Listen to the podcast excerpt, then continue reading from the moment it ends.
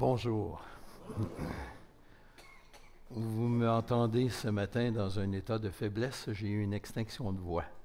Alors, euh, ça arrive à peu près aux 10 ans et ça tombe aujourd'hui.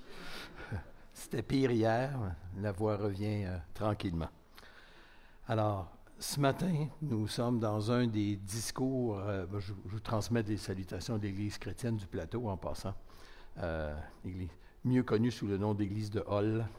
Alors, là où Jean-Élie et haie euh, sont joints à nous par la grâce de Dieu. On est très heureux de les avoir. Ce matin, donc, nous regardons un des discours dans les Actes des Apôtres. En fait, c'est le premier discours que Luc nous rapporte de la part de l'apôtre Paul. Dans la deuxième partie du livre des Actes, actes 13 à 28, on a encore quelques discours, discours missionnaires, qui nous annoncent l'Évangile, euh, qui nous enseignent aussi comment annoncer l'Évangile. Alors, lors de ce discours, nous sommes dans la ville d'Antioche, euh, d'Antioche de Pisidie, en Turquie moderne, euh, pas très loin de la ville d'Ansira. cette ville d'Antioche n'est pas à confondre avec l'autre Antioche, en Syrie, au nord d'Israël, euh, là où Paul et Barnabas euh, sont partis en voyage missionnaire. Alors il s'agit donc du premier discours que Luc nous rapporte. Euh, en fait, on a un résumé du discours, bien que Luc nous ait déjà dit dans les versets précédents que Paul a annoncé la parole de Dieu à Chypre, acte 13, donc. mais nous avons ici un équipement pour nous aider à annoncer l'Évangile. Annoncer l'Évangile, hein, ce n'est pas seulement euh, d'amener les gens à inviter Jésus dans leur cœur. Une, euh, expression que j'ai rayée de mon vocabulaire depuis 25 ans maintenant, euh, parce qu'on ne la trouve pas dans la Bible. Et en fait, ce n'est pas nous qui acceptons, qui acceptons le Seigneur, c'est lui qui nous accepte, par la médiation de Jésus-Christ, bien entendu. Alors si nous disons que nous annonçons l'Évangile, encore nous faut-il comprendre cet Évangile. Et donc, acte 13 est un, de ces discours, euh, verset 13 jusqu'au verset 48, euh, où nous allons apprendre en fait le contenu du message de l'Évangile. Alors nous allons prier, après quoi euh, Esther va venir nous en faire la lecture. Alors prions ensemble, s'il vous plaît. Seigneur notre Père, merci pour euh, le privilège de te connaître. Merci pour le merveilleux message de l'Évangile. Merci parce que euh, ta parole est vivante et qu'elle transforme les cœurs encore aujourd'hui. Alors ma prière ce matin, notre prière, c'est que tu ouvres nos cœurs, que tu nous équipes, que tu nous saisisses et que s'il y en a parmi nous qui n'ont pas encore compris, saisi l'Évangile, eh bien nous te demandons que justement il puisse être saisi par Christ euh, lors de cet enseignement. Fais-nous du bien, Seigneur, équipe-nous, encourage-nous. C'est au nom de celui qui a donné sa vie pour nous que nous te prions. Amen.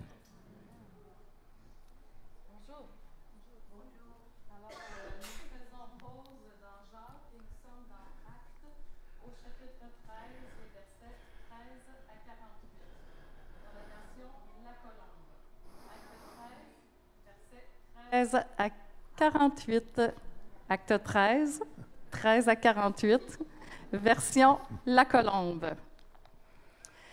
De Paphos, Paul et ses compagnons firent voile pour se rendre à Pergue, en Pamphylie. Jean se sépara d'eux et retourna à Jérusalem. De Pergue, ils poursuivirent leur route et arrivèrent à Antioche de Pisidie.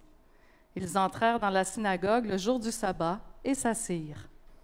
Après la lecture de la loi et des prophètes, les chefs de la synagogue leur envoyèrent dire Frères, si vous avez quelques paroles d'exhortation pour le peuple, parlez. Paul se leva, fit un signe de la main et dit Vous, Israélites, et vous qui craignez Dieu, écoutez. Le Dieu de ce peuple d'Israël a choisi nos pères et fait grandir ce peuple pendant son séjour au pays d'Égypte puis il l'en fit sortir par son bras puissant. Il les supporta environ 40 ans dans le désert, et après avoir exterminé sept nations au pays de Canaan, il les mit en possession de leur territoire, ce qui dura environ 450 ans. Après cela, il leur donna des juges jusqu'au prophète Samuel. Puis ils demandèrent un roi, et Dieu leur donna, pendant quarante ans, Saül, fils de Kis, de la tribu de Benjamin. Après l'avoir écarté, il leur suscita pour roi David, auquel il a rendu ce témoignage. J'ai trouvé David, fils d'Isaïe, homme selon mon cœur, qui accomplira toutes mes volontés. C'est de sa descendance que Dieu, selon sa promesse, a fait naître Jésus comme sauveur pour Israël. Avant sa venue, Jean avait prêché le baptême de repentance à tout le peuple d'Israël.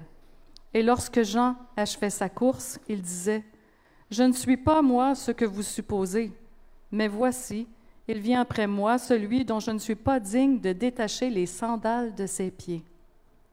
Frères, vous les fils de la race d'Abraham et ceux qui parmi vous craignent Dieu, c'est à nous que cette parole de salut a été envoyée car les habitants de Jérusalem et leurs chefs ont méconnu Jésus, ainsi que les paroles des prophètes qui sont lues à chaque sabbat. Ils les ont accomplies en le jugeant. Sans trouver aucun motif de condamnation à mort, ils ont demandé à Pilate de le faire mourir.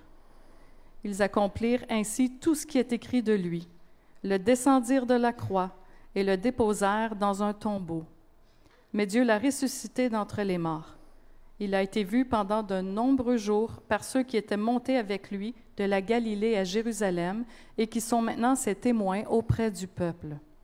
Et nous, nous vous annonçons cette bonne nouvelle, que la promesse faite à nos pères, Dieu l'a accomplie pour nous, leurs enfants, en ressuscitant Jésus, selon ce qui est écrit au psaume 2. Tu es mon fils, c'est moi qui t'ai engendré aujourd'hui. Qu'il l'ait ressuscité d'entre les morts, de sorte qu'il ne retourne pas à la corruption, c'est ce qu'il avait dit. Je vous donnerai les choses saintes de David, celles qui sont dignes de foi. En conséquence, il dit ailleurs, Tu ne laisseras pas ton sein voir la corruption.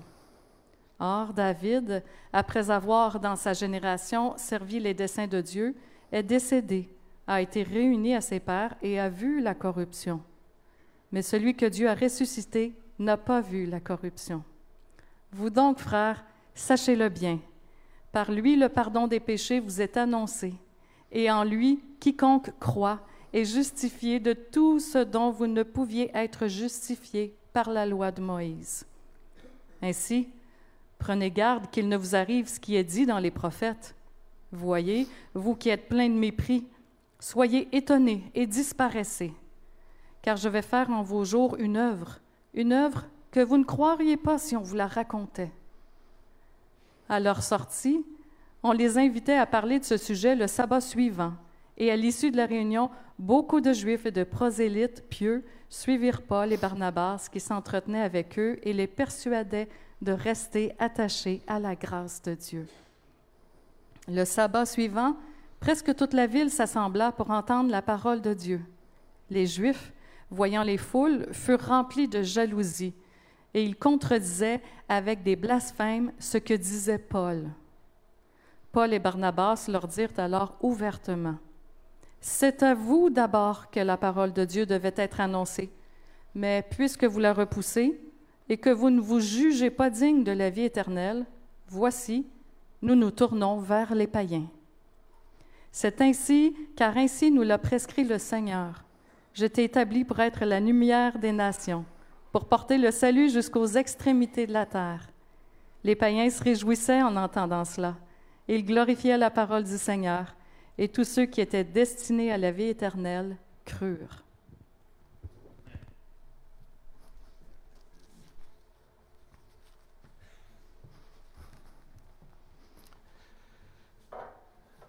Merci Esther. J'étais pour dire chère étoile, la signification de son nom. Une des prédications qui nous est rapportée sous forme de résumé, euh, vraisemblablement elle a duré plus que les cinq minutes que ça a pris à peu près pour euh, lire le texte, Mais Luc nous présente un résumé de cette prédication. Et pour votre information, c'est le plus ancien récit d'un service dans une synagogue, dans toute la littérature.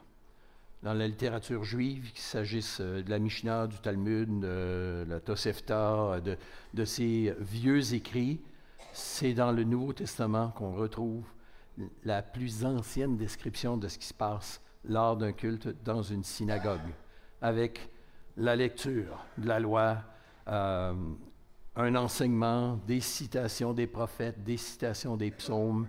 Euh, alors, c'est euh, dans toute la littérature juive et même païenne, mais dans toute la littérature, Nouveau Testament est quand même un livre juif, écrit en vaste majorité par des juifs.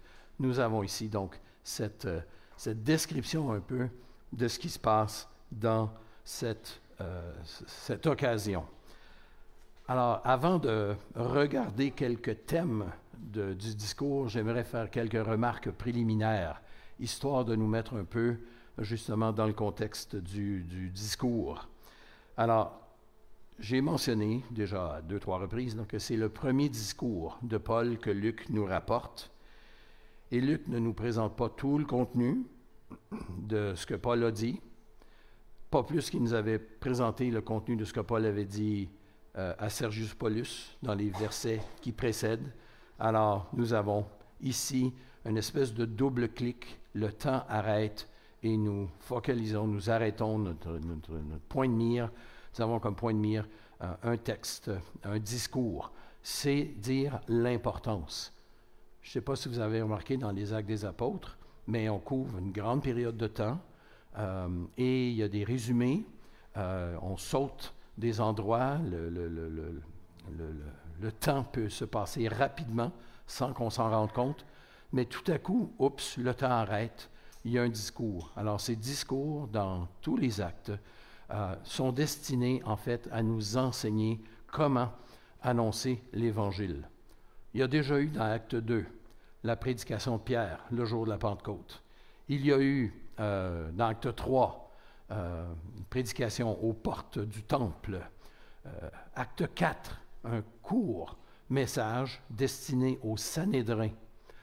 Acte, acte 7, un long discours, le plus long de tous les actes, un long discours d'Étienne, celui-là, même pas un apôtre, mais qui nous brosse un tableau de l'histoire des relations entre Dieu et son peuple, euh, qui nous montre en fin de compte un petit peu le, grand contexte théologique. Où est-ce que l'Évangile s'inscrit dans non seulement l'histoire humaine, mais surtout dans l'histoire du salut, la façon dont Dieu a décidé d'orchestrer finalement euh, l'histoire humaine.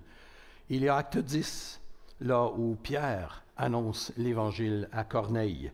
C'est vraiment le premier discours où on a de façon plus étalée un enseignement dirigé cette fois-ci à des gens d'origine païenne. Et dans chacun de ces discours, il y a des thèmes communs. Il y a la mention de la mort et de la résurrection de Jésus. Si on ne la mentionne pas, on perd notre temps. Euh, il y a un accent particulier sur la responsabilité humaine d'avoir mis à mort le Fils de Dieu, et particulièrement la responsabilité des Juifs sans tomber dans l'antisémitisme, la responsabilité n'est pas escamotée. Ah, il y a des citations des Écritures. Alors, on voit des thèmes communs, on voit des structures communes dans ces discours, et Acte 13 ne fait pas exception. Et il y en aura d'autres. Acte 14, le discours à l'Istre. Acte 17, le discours de Paul à Athènes, à l'Aréopage. Alors, il y en aura d'autres aussi. Hein. Il y a un final à Rome dans Acte 28. Et ces discours sont destinés, en fait, à nous équiper et à nous, nous donner, en fin de compte, le contenu de l'Évangile et de savoir que même si on s'ajuste selon les auditoires, il y a des éléments fondamentaux qui demeurent. Et si on veut annoncer l'Évangile, on a tout à gagner à distinguer ce qui fait partie de l'Évangile et ce qui fait partie de notre culture, ou encore ce qui fait partie de l'Évangile et la réponse à l'Évangile. Parfois, on invite des gens à croire en Jésus et on pense qu'on a annoncé l'Évangile. Non, on les a invités à croire en Jésus. mais on n'a pas annoncé l'Évangile. Il nous faut d'abord mettre les faits, mettre les éléments historiques sur la table, et entre autres, cet accent sur la mort et sur la résurrection de Jésus.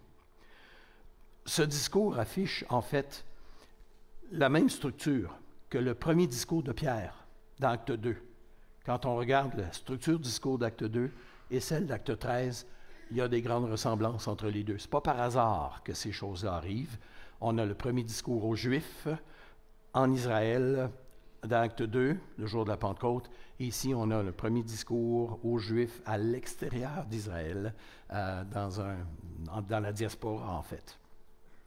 On a les mêmes accents, on a certains des, mêmes textes bibliques qui sont cités, entre autres le psaume 16.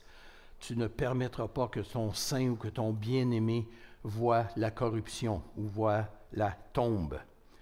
Euh, ce discours-ci, bien qu'adressé principalement aux Juifs, s'adresse aussi à un auditoire mixte. Luc nous précise au verset 16, euh, alors que Paul s'adresse à ceux qui l'écoutent, vous Israélites et vous qui craignez Dieu. Les craignants Dieu n'étaient pas des Juifs, c'étaient des païens qui, par la grâce de Dieu, étaient intéressés, attirés à la foi, euh, mais sans être devenus juifs eux-mêmes. Entre autres, ils n'étaient pas passés, les hommes, par la circoncision. Alors on les appelle soit les prosélytes, soit les craignants Dieu. Et au verset 40, euh, euh, pardon, verset 26, on a encore cette mention des deux auditoires. Alors, si on se dit, ben, ça c'est adressé aux Juifs, ça ne s'adresse pas à moi, en fait, ça s'adresse à toutes les nations. Acte 14, acte 17 seront plus précisément adressés à des païens, euh, mais ici, ça s'adresse à un auditoire qui est mixte. On peut diviser ce discours en cinq grandes partie. Euh, Esther nous l'a lu, euh, mais le, texte lui-même se divise en cinq grandes parties. Juste pour vous aider à structurer un peu ce long discours, dans les versets 17 à 22, nous avons un survol de l'histoire d'Israël, d'Abraham jusqu'à David. Et on se demande pourquoi, peut-être, pourquoi commencer avec Abraham? Pourquoi mentionner David précisément? En fait, je ne sais pas si vous avez remarqué, mais le Nouveau Testament commence comme ça. Hein? Généalogie de Jésus le Messie ou de Jésus-Christ, fils de David, fils d'Abraham. Pourquoi pas leur fils? Généalogie de Jésus, fils de Salomon, fils d'Isaac. Ou leur père. Généalogie de Jésus, euh, le Messie, fils d'Isaïe, fils de Térac. Pourquoi focaliser notre attention sur ces deux personnages, Abraham et David, non seulement dans Matthieu 1.1, mais ici et ailleurs? En fait, ces deux personnages, pardon pour ma voix, non, elle craque un peu, mais ces deux personnages euh, sont les deux récipiendaires des grandes promesses de Dieu dans l'Ancien Testament. Dieu s'est engagé envers Abraham Dieu s'est engagé envers David. En fait, ces promesses sont tellement importantes qu'on saute par-dessus la loi de Moïse. Certains chrétiens restent encore emberlificotés pour savoir comment réagir face à la loi de Moïse. Et ce sont de bonnes questions. Mais le Nouveau Testament met l'accent sur Abraham et David et non pas sur Moïse. Ça a des implications théologiques dans lesquelles je n'entrerai pas ce matin, mais euh, ça, au moins, j'espère que ça titille votre réflexion. Alors, il y a un survol, donc, dans les versets 17 à 22, où Dieu commence avec Abraham et on se rend jusqu'à David. Homme selon mon cœur, il est dit. Souvent, on lit cette expression à l'effet que David avait un cœur tendre envers Dieu. En fait, ce n'est pas le sens de l'expression. Homme selon mon cœur, c'est homme selon le choix de Dieu si on pense que David avait un cœur qui plaisait plus à Dieu, j'ai de la difficulté avec son adultère, avec son meurtre, avec sa tentative de cacher euh, son meurtre. Alors, s'il est un homme selon le cœur de Dieu, ce n'est pas parce qu'il avait un meilleur cœur, c'est parce que Dieu l'avait choisi. C'est parce que Dieu, lui, voulait accomplir ses volontés par la personne de David. Deuxième section du, euh, euh, du discours ici, c'est vraiment là où est le cœur du message, c'est l'annonce du message central de l'Évangile, versets 23 à 30, avec entre autres un accent sur la mort et la résurrection de Jésus. Si on veut comprendre l'Évangile, l'Évangile, ce n'est pas que Jésus est venu. L'Évangile n'est pas que Dieu nous aime. C'est plus que ça. Paul dit aux Corinthiens, hein, je vous rappelle, frère, l'Évangile que je vous ai annoncé, dans lequel vous avez cru, par lequel vous êtes sauvés, si vous le retenez dans les termes où je vous l'ai annoncé, sinon vous auriez cru en vain. Alors l'important, ce n'est pas de croire, c'est de croire en l'Évangile, c'est de croire dans la bonne chose.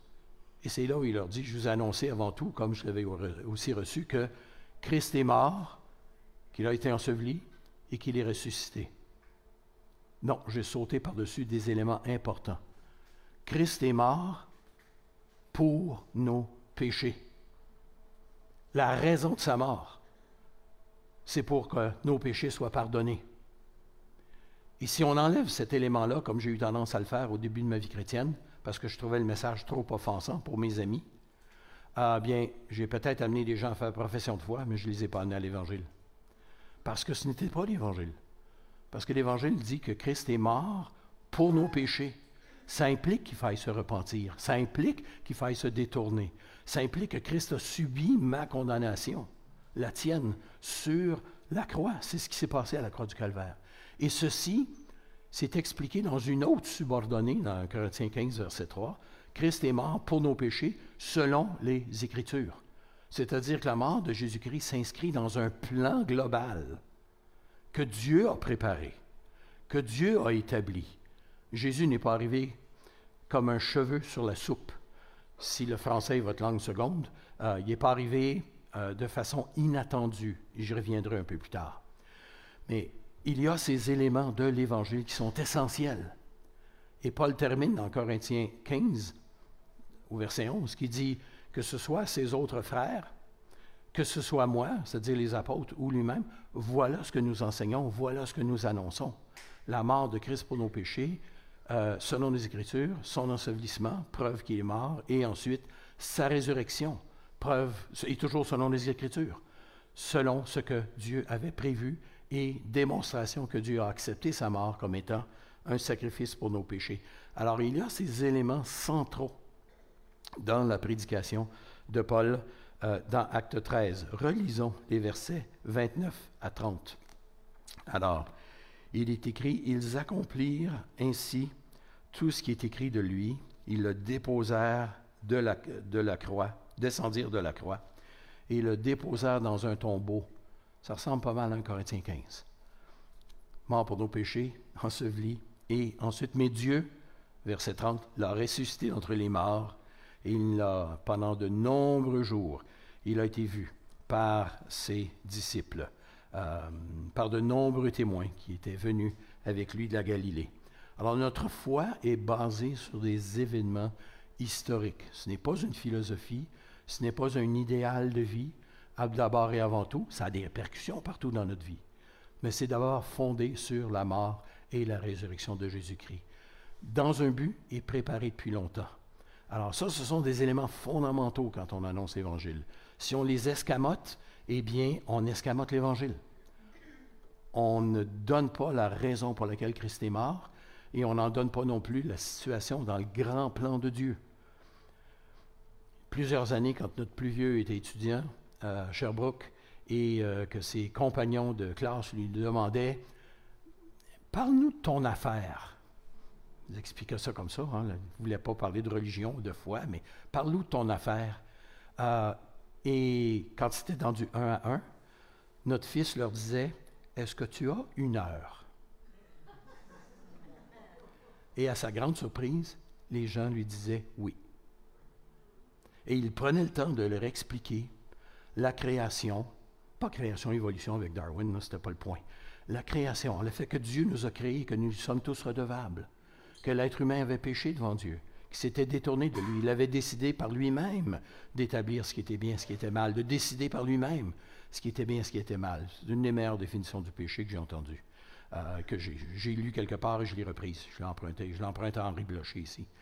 Euh, mais ensuite, Dieu a donné sa grâce, mais on dirait que de la minute qu'il y a de la grâce de Dieu, il y a de l'abus. Ensuite, il y, a du, il y avait la, condamnation de Dieu. On a quatre cycles comme ça dans Genèse 1 11 ou 3 11, de sorte que Dieu décide d'y aller avec un peuple, Abraham, qui sera une lumière pour toutes les nations.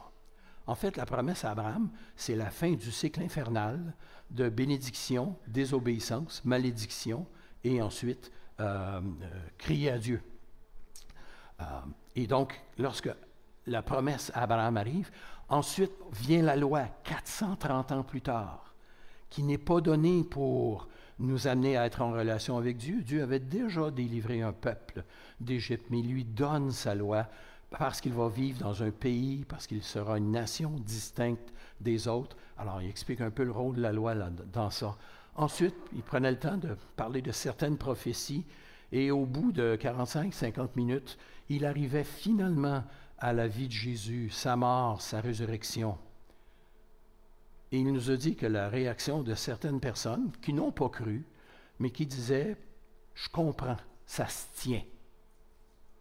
Alors, avant de recevoir l'Évangile, encore faut-il en comprendre le contenu.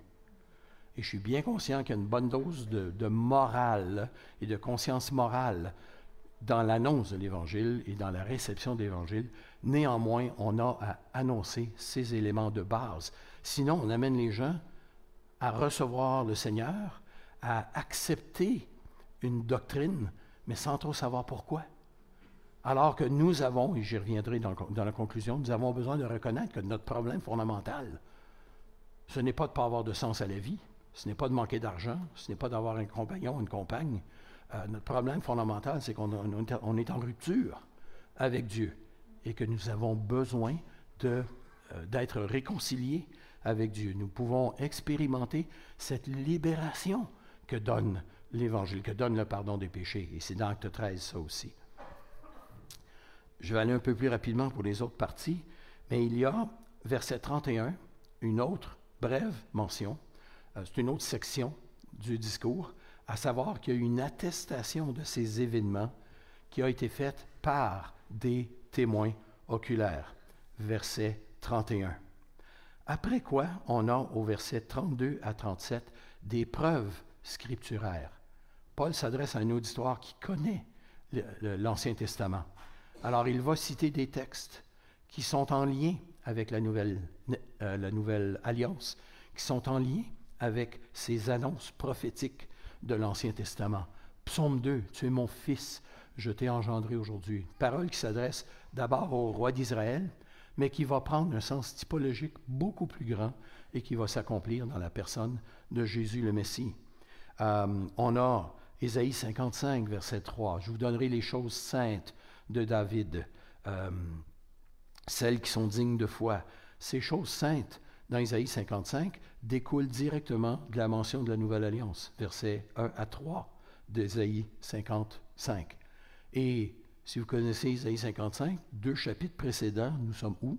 Dans Isaïe 53, toutes ces annonces de la mort et de la raison pour laquelle le serviteur de l'Éternel va donner sa vie. Alors tout ça se tient, et enfin, on a le psaume 16, un de ces textes de l'Ancien Testament qui nous annonce la résurrection de Jésus. Au départ, le psaume 16 était une célébration à l'effet que Dieu ne laissera pas le roi d'Israël mourir euh, de façon euh, euh, non chronométrée, d'avance, avant que ce soit son temps.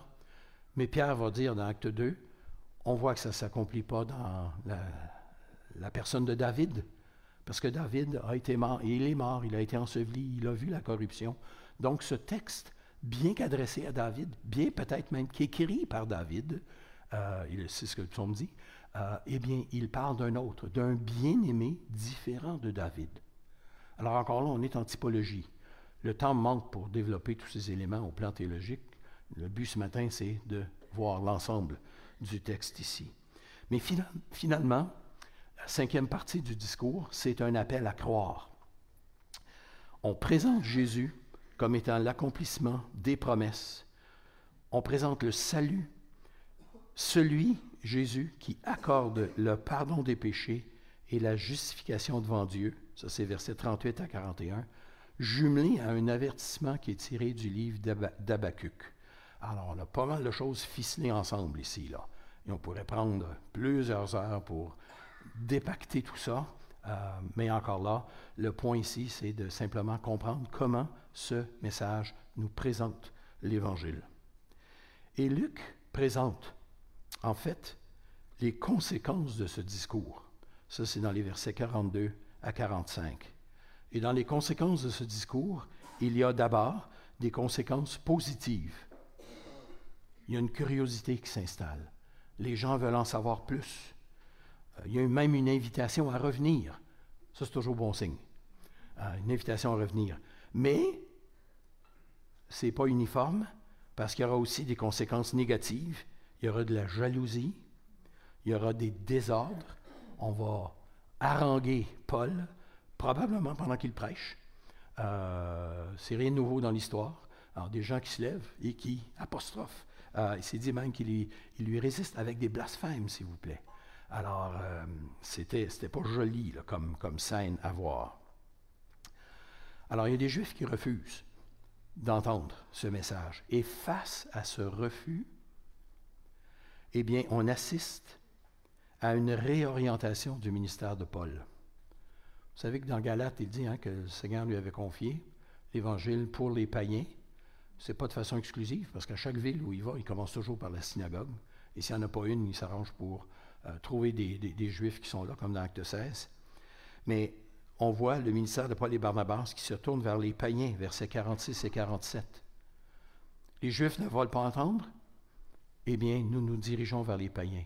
Et ça, ça va arriver deux autres fois dans les actes des apôtres. Dans l'acte 18, à Corinthe, et dans l'acte 28, à Rome, où on aura cette citation d'Ésaïe 49, verset 6, à savoir, Je t'ai établi, c'est la citation au verset 47 dans notre texte, je t'ai établi pour être la lumière des nations, pour porter le salut jusqu'aux extrémités de la terre. Un texte dans Isaïe 49, un des chants du serviteur.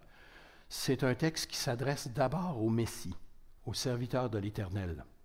C'est de lui dont ça parle. Et Jésus l'a cité à, sa propre, à son propre escient. Mais Paul se l'approprie, non pas parce qu'il présume ou qu'il prétend être le Messie, loin de là, mais parce que sa mission s'inscrit dans la mission du Messie, à savoir de porter ce salut jusqu'aux extrémités du monde. Et ça, bien, nous en sommes partis. Nous en faisons partie. Ce qui était vrai du Messie, eh bien, c'est vrai des disciples du Messie, de porter ce salut jusqu'aux extrémités du monde.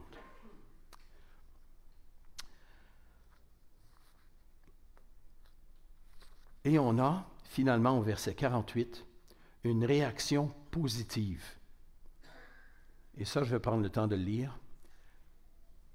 Les païens se réjouissaient en entendant cela. Non pas de ce que les Juifs ne croyaient pas, mais parce que l'Évangile leur était aussi annoncé. Ils glorifiaient la parole du Seigneur.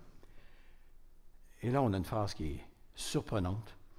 Et tous ceux qui étaient destinés à la vie éternelle Il y a une joie chez les païens qui sont devenus chrétiens, et il y a une foi, la foi en Christ, chez ceux qui étaient destinés à la vie éternelle. Nous, on a tendance à inverser ces deux éléments. On dit, bien, ceux qui ont cru, eh bien, ils sont maintenant destinés à la vie éternelle. Luc renverse la séquence. Vous vous, êtes peut-être déjà demandé comment il se fait que vous ayez cru au Seigneur. Ou si tu es ici ou en ligne et que tu es attiré par ce que tu entends, parfois on en conclut que c'est parce qu'on cherche Dieu, parce qu'on est intéressé tout à coup, on cherche Dieu. Par la grâce de Dieu, ce n'est pas faux.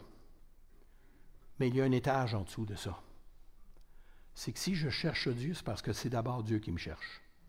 C'est là où se passe le vrai travail.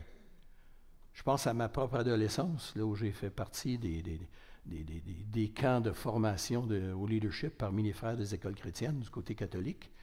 Et euh, c'était pour moi des, temps forts de ma spiritualité adolescente. Et euh, j'étais rempli de joie. C'était pas une joie hypocrite.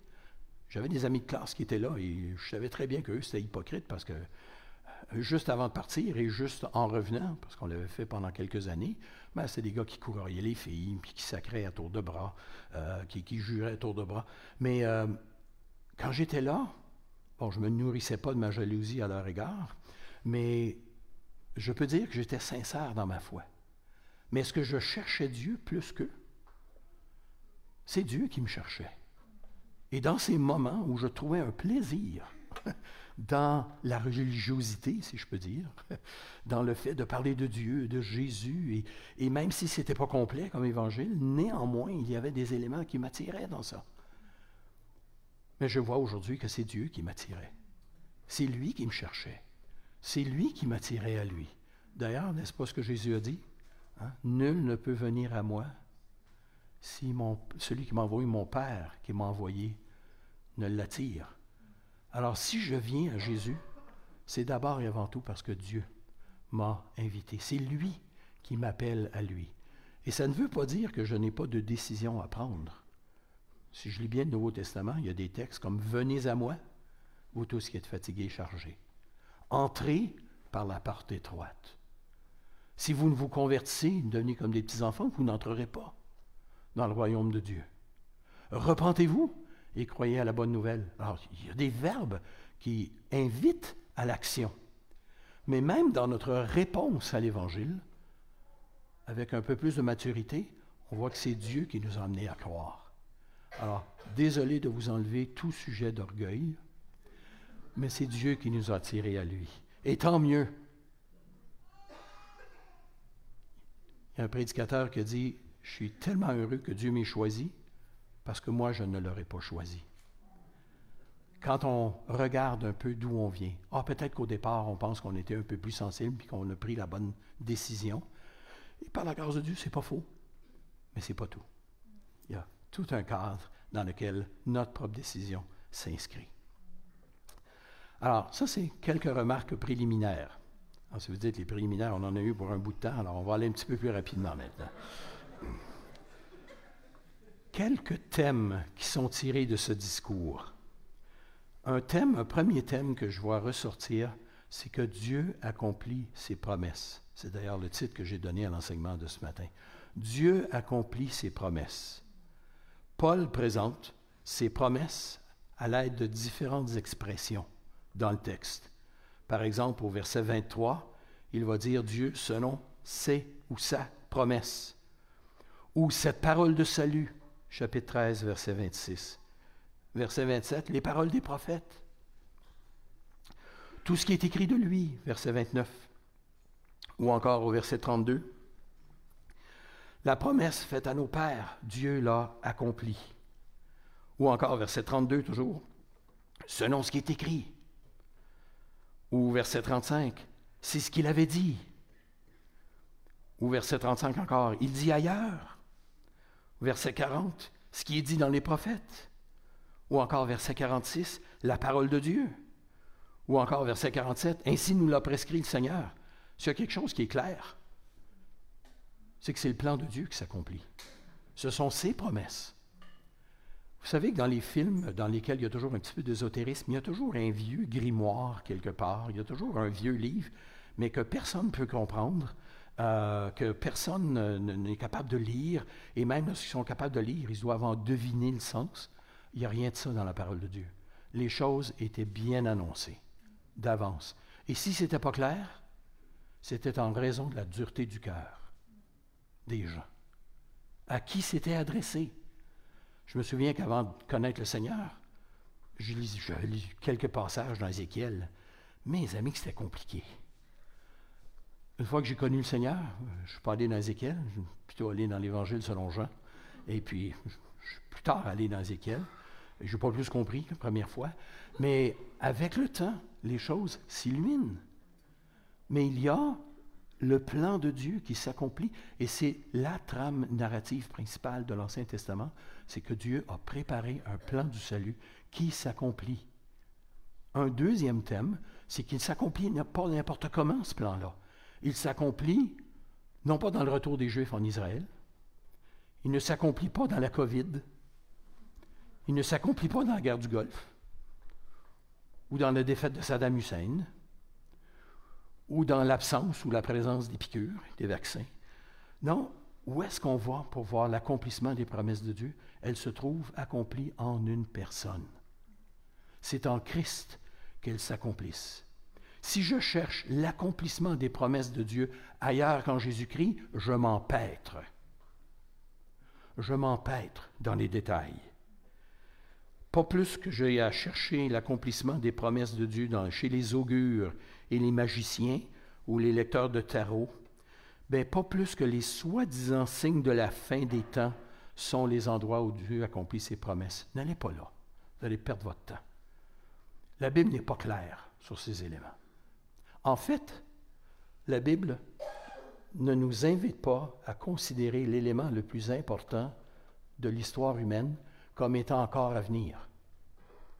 Vous lirez l'Apocalypse. Et régulièrement, l'Apocalypse, bien que ce soit un livre qui parle des choses à venir, se tourne régulièrement pour regarder derrière. Et il y a un événement particulier qui est relaté à celui qui nous aime, qui nous a délivrés de nos péchés par son sang et qui a fait de nous un royaume des prêtres pour Dieu son Père. À lui sur la gloire. C'est la mort de Christ qui tient lieu de moments charnières dans l'histoire biblique, mais dans l'histoire humaine, dans l'histoire divine. Lorsque, au chapitre 12 de l'Apocalypse, le dragon fait la guerre aux saints et que les saints le vainquent, ils en viennent à bout, ils l'ont vaincu à cause du sang de l'agneau. On a encore un regard vers la mort de Jésus-Christ. Le point de mire dans l'Apocalypse, ce n'est pas la bataille d'Armageddon, ce n'est pas le retour de Jésus-Christ, ce n'est pas l'enlèvement. Non, le point central, le point de mire, c'est la mort de Christ. Et est-ce que j'ai cru à cette mort? Est-ce que j'y rends témoignage à cette mort? Alors Dieu accomplit ses promesses dans la personne de Jésus-Christ. Troisième élément, troisième thème, c'est que l'entrée en scène du Messie n'est pas survenue sans que celui-ci soit annoncé d'avance, des siècles à l'avance. Jésus n'arrive pas comme un cheveu sur la soupe. Il n'arrive pas comme quelqu'un d'inattendu. Il y avait une telle ferveur messianique à l'époque qu'on a demandé à Jean-Baptiste, Es-tu le Messie Non, je ne suis pas. Et il y a eu d'autres Messies, euh, d'autres qui se sont prétendus Messie. Mais lorsque le véritable Messie est venu, ils ne l'ont pas reconnu. Pourtant, il, était, il avait été annoncé des siècles à l'avance. Quatrièmement, c'est que Dieu accomplit ses promesses de salut, de pardon des péchés, en utilisant la désobéissance ou la désobéissance du peuple juif. Verset 27. Un texte important ici. À savoir, les paroles des prophètes qui sont lus à chaque sabbat, ils, les Juifs, les, les ont accomplis en le jugeant. Façon résumée de dire qu'ils l'ont envoyé à la croix. Même dans les désobéissances humaines, Dieu accomplit son plan. Il ne tient pas le coupable pour innocent, mais il accomplit sa volonté même via les désobéissances du peuple même à qui il avait envoyé le Messie. Je me souviens que les disciples de Song Myung Moon, les Moonies qu'on les appelle, que j'avais rencontrés à l'Université d'Ottawa dans les années 80, raisonnaient ainsi. Si les pharisiens, les Juifs, ont accompli la volonté de Dieu en envoyant Jésus à la croix, pourquoi n'ont-ils pas été récompensés? Et leur conclusion, c'était, c'était pas la volonté de Dieu que Jésus meure sur la croix. Sinon, les, Juifs auraient été récompensés. Alors, un élément de logique auquel il a fallu répondre par un autre élément de logique et en, en élargissant le cadre. C'est-à-dire que Dieu a décidé, dans sa souveraineté, même d'utiliser les péchés des êtres humains pour accomplir sa volonté. Il y a une allusion à ça dans les Proverbes, mais c'est démontré partout, aussi à travers les Écritures, et entre autres dans notre texte ici. Alors si on pense que les êtres humains peuvent bloquer l'accomplissement de Dieu, il faut aller se rhabiller. Parce que Dieu a décidé d'accomplir son plan, et c'est son plan qui s'accomplit. Autre élément, autre thème, c'est que Dieu a toujours été au contrôle des événements à travers l'histoire. Et ça, Luc va le souligner de cinq façons, en retenant cinq paroles de l'apôtre Paul. Il va dire au verset 17 d'acte 13 toujours, c'est Dieu qui a choisi d'avance le peuple d'Israël. Verset 22, c'est lui qui a suscité David. Verset 22. Au verset 30, c'est lui qui a ressuscité. Il y a un jeu de mots en français, susciter, ressusciter. En fait, c'est parce que c'est le même verbe dans la langue originale. Dieu a suscité euh, David et Dieu a suscité Jésus. Il a ressuscité. Même verbe. C'est, donc, c'est la troisième. La quatrième, c'est que c'est lui qui avait annoncé d'avance ces choses des siècles d'avance par les paroles des prophètes. Et en fait, ou enfin, verset 48, c'est lui qui destine à la vie éternelle. Alors c'est Dieu qui conduit les événements. Notre foi n'est pas un accident de parcours. L'objet de notre foi n'est pas un accident de parcours. Autre thème, c'est que même à des gens qui connaissent la Bible, comme ces Juifs qui connaissaient l'Ancien Testament, il est nécessaire de revenir sur les éléments de l'histoire biblique les éléments des siècles précédents afin d'expliquer pourquoi le Messie est venu. Dans notre annonce de l'Évangile, nous sommes souvent trop prompts à amener les gens à prendre une décision, alors qu'il nous faut expliquer un peu le parcours de l'histoire des relations de Dieu avec son peuple et pourquoi Jésus est venu. Il y a 40 ans, mes amis au Cégep, se moquait de nous quand on disait que Jésus était la réponse, parce qu'il nous demandait quelle est la question. Déjà à l'époque, on commençait à perdre le cadre nécessaire à exprimer cette vérité que Jésus était la réponse. Alors il fallait revenir à la question. Et pourquoi Jésus était la solution? Alors présenter Jésus comme la solution à notre problème existentiel fondamental, ah ben, ça ne signifie pas grand-chose si au départ, nous n'avons pas d'abord expliqué notre problème fondamental devant Dieu. On a besoin d'être réconcilié avec Dieu. C'est là notre besoin fondamental. Et septième thème, c'est qu'avant de convaincre, avant de chercher à convaincre les gens qui ont besoin d'être réconciliés avec Dieu, il est souvent nécessaire de leur donner un minimum de contenu historique et théologique, afin qu'ils puissent comprendre pourquoi nous avons besoin de recevoir le pardon de nos péchés. On a besoin de comprendre qui est Dieu. Besoin de comprendre qu'est-ce que le péché. Besoin de comprendre le plan de Dieu à travers l'histoire. Et ça, mais ça prend du temps. C'est chronophage. Ça bouffe du temps. Mais c'est nécessaire dans une société qui maintenant a perdu non seulement ses repères existentiels, mais a perdu tout son fondement au plan de la connaissance biblique. Et il nous faut revenir à ces éléments de base. Vous travaillez peut-être avec des gens qui ont déjà tout cet arrière-plan. Et ce dont ils ont besoin, comme j'en avais besoin il y a 40 quelques années maintenant, c'est simplement qu'on mette les morceaux du casse-tête ensemble et que l'on saisisse. Mais à la plupart des gens, il leur manque tellement de morceaux qu'il nous faut le leur expliquer. Alors, j'aimerais présenter quelques conséquences, et ça tiendra lieu de conclusion quelques conséquences ou quelques leçons qui sont tirées de ce discours. Si on affirme au verset 38 que quiconque croit en lui, en Jésus, est justifié de tout ce dont nous ne pouvions être justifiés par la loi de Moïse, eh bien, nous pouvons en tirer quelques leçons fondamentales. D'abord, c'est que notre problème fondamental, ce n'est pas notre manque de volonté. Les gens disent Ah oui, si, je voulais vraiment, je me donnerai à Dieu, je, je vivrai une vie pieuse. Mais ça ne me tente pas. Mais notre problème fondamental n'est pas là. Il n'est même pas dans notre paresse au plan spirituel. Notre problème fondamental, c'est qu'on était des ennemis de Dieu. On ne lève pas toujours le poing contre Dieu, on n'est toujours, pas toujours en guerre ouverte contre lui, mais dans la perspective de Dieu, nous sommes en guerre contre lui. Parce que nous décidons nous-mêmes de ce qui est bien, ce qui est mal. Et ceux à qui j'annonce l'Évangile et que je leur dis que le péché, c'est fondamentalement de vouloir déterminer nous-mêmes ce qui est bien, ce qui est mal, les gens nous disent, oui, mais tout le monde fait ça. Tiens, tiens, tiens. Tous ont péché. N'est-ce pas? On fait tous ça. Ou de dire que, bon, bien, Jésus veut le volant de nos vies, mais on l'embarque dans le coffre, dans le siège arrière ou dans le siège du passager. Mais lui donner le volant, oh non, non, non. Ça, c'est une autre image qu'on peut employer. Autre conséquence de ceci, c'est que le pardon ne se mérite pas. Dans mes discussions avec des gens religieux, il y a cette notion que Dieu accorde sa grâce à celui ou celle qui la mérite. C'est contradictoire.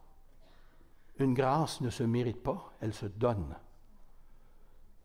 Si en donnant un cadeau, euh, la personne dit Ah ben je ne le mérite pas. Mais non, c'est justement, c'est un cadeau. Ce n'est pas, une, c'est, pas, une, c'est pas un dû. C'est pas un salaire. Il n'existe pas de savon spirituel suffisamment puissant pour effacer, effacer nos tâches devant Dieu, autre que le sang de Jésus versé à la croix du calvaire.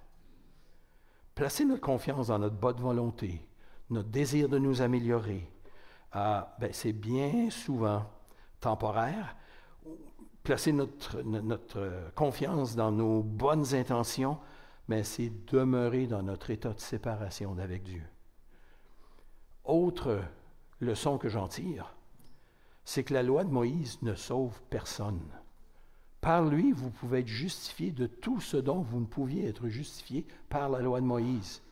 Si tu penses qu'en obéissant à la loi de Moïse, tu vas plaire à Dieu, ça, c'est comme d'apprendre à nager et tu me dis j'ai besoin d'aide et je te lance une enclume. Est-ce que c'est qu'une enclume? On s'en sert pour forger des fers à cheval. La loi avait pour but de démontrer le péché, de le rendre évident. Oui, d'encadrer certains éléments de la vie du peuple, mais en termes spirituels, il n'y avait aucun salut dans la loi.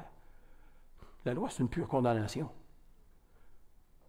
Alors pourquoi vouloir s'y attacher pour être sauvé? Ou pour demeurer dans le salut? Non, la foi étant venue, nous dit Paul dans Galates 3, nous ne sommes plus sous ce pédagogue, sous ce maître de discipline. Donc la loi de Moïse sauve personne. La circoncision, autre élément, elle n'est pas, efficace non plus, elle ne l'était pas non plus pour changer le cœur. L'être humain, la loi elle-même dans l'Ancien Testament, annonçait une nouvelle loi, la loi de Christ. La circoncision dans l'Ancien Testament était en fait une image d'une autre circoncision, celle du cœur, déjà annoncée dans le Pentateuque, s'il vous plaît, dans Deutéronome, 7, euh, Deutéronome 10 et Deutéronome 30. L'Ancienne Alliance annonce une nouvelle puissance, celle du Saint-Esprit. Frères et sœurs, les choses anciennes sont passées. Toutes choses sont devenues nouvelles en Jésus-Christ. Alors pendant que l'équipe s'avance, tu es peut-être religieux, tu es peut-être sensible à la voix de Dieu, mais gloire à Dieu, c'est le cas. Mais nous avons besoin, tu as besoin aussi d'être réconcilié. Tu as besoin de reconnaître que tu dois placer ta confiance dans le seul moyen que Dieu a donné pour nous donner le pardon de nos péchés. C'est en lui que se trouve le pardon de nos péchés et c'est en lui que nous sommes justifiés devant Dieu. Nous allons prier.